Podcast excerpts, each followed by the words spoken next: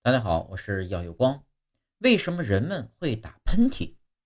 打喷嚏是身体的一种防御机制，它帮助我们清除鼻腔和喉咙中的刺激物。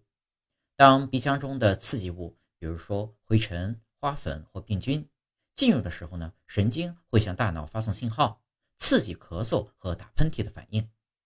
打喷嚏时，我们的肺部产生大量气流，以迅速清除刺激物。